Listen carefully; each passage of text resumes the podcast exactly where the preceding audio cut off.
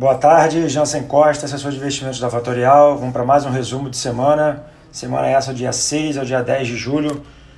Domingo, dia 12, 5 horas da tarde. Bom, a gente vê um cenário de Brasil um pouco diferente para o mundo. Vou passar aqui as informações que foram relevantes para o Brasil e, por consequência, os destaques para a China, Estados Unidos e Europa. Começando aqui pelo Brasil, essa semana destaque positivo para os números de varejo número esse que impulsionou o setor na bolsa, muito mais forte do que era esperado, porém um dado bastante fraco de serviços, tá? Então, o campo de serviços, diferentemente do varejo, um pouco mais atrasado para essa recuperação. Outro dado positivo, nós vemos no campo do IPCA, que saiu na sexta-feira, bastante comportado, mostrando o, a necessidade do Banco Central manter a taxa de juros mais baixa em função desse IPCA controlado. Teremos talvez uh, cenários mais benignos de taxas de juros baixas. Tá?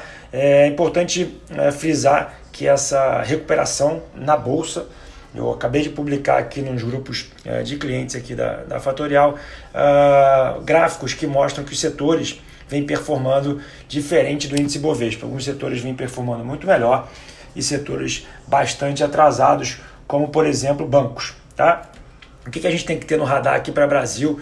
Isso já não é de hoje que a gente vem falando. É o possível risco fiscal que teremos com todo esse processo de coronavírus, de coronavoucher que foi dado à população uh, para esse processo de pandemia. Tá? A relação dívida-PIB do Brasil deve sair da casa de próximo de 78 de dívida bruta para quase 90. Tá? Então, esse processo de âncora fiscal, isso é dito por diversos gestores e diversos analistas, é, que isso é o principal motivo para o Brasil continuar uh, do jeito que está, uh, com confiança dos investidores aqui no país.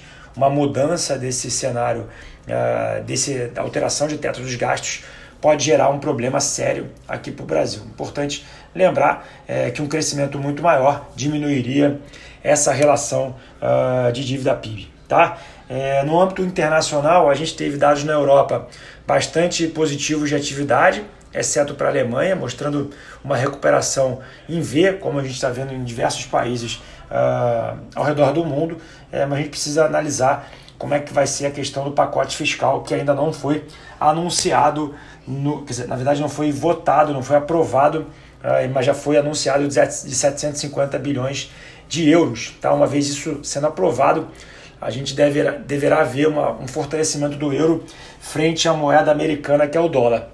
Falando sobre isso, a gente tem lá na China, é, no início da semana e no final da semana, notícias antagônicas para o mercado. Na segunda-feira, um jornal local chinês soltou a notícia sobre um possível uh, incentivo do governo chinês para o aumento da, do, do, preço das ações. Isso, isso inflacionou os preços na segunda-feira, uma forte alta no mercado chinês. Esse próprio comunicado na sexta foi do lado oposto.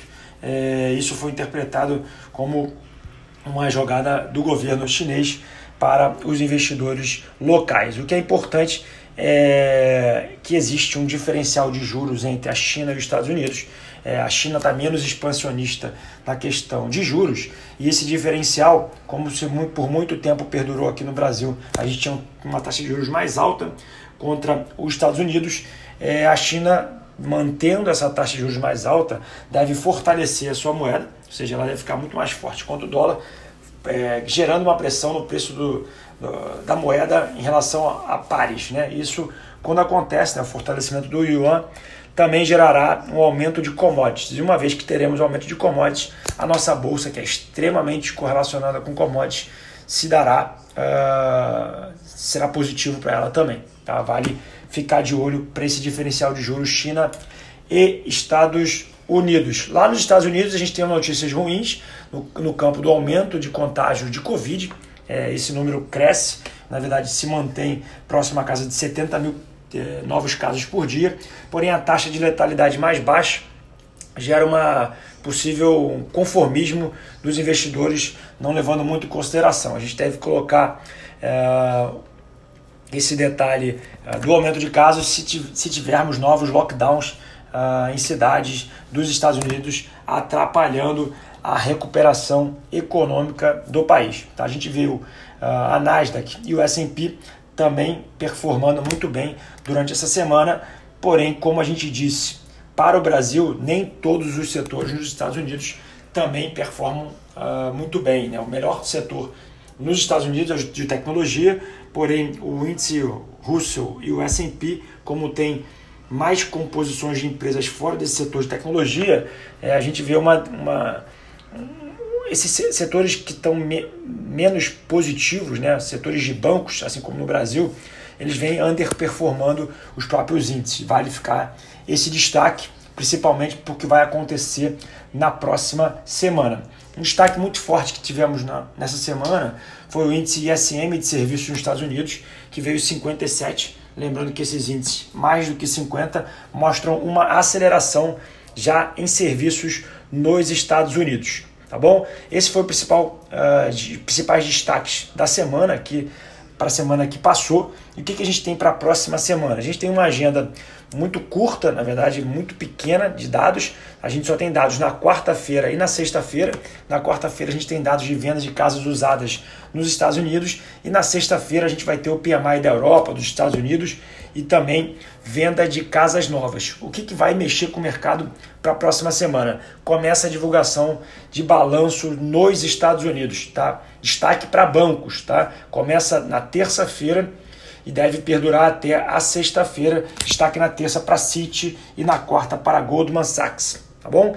É...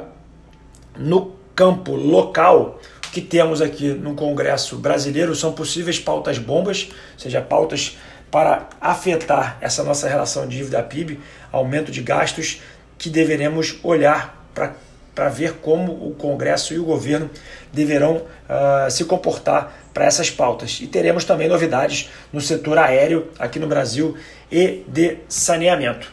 Bom, esse é o breve resumo para a semana. Lembrando que essa semana, a próxima semana, nós temos a Expert aqui, um evento gratuito que a XP vai promover. Basta que você acesse o meu link aqui no meu Instagram para ter acesso à inscrição. Se não tiver acesso ao Instagram, www.expertxp.com.br www.radiocultura.br. Por aqui encontro vocês amanhã pelo áudio às 8h30 da manhã, desejando a vocês um ótimo final de domingo e segunda-feira a gente está de volta. Tchau, tchau.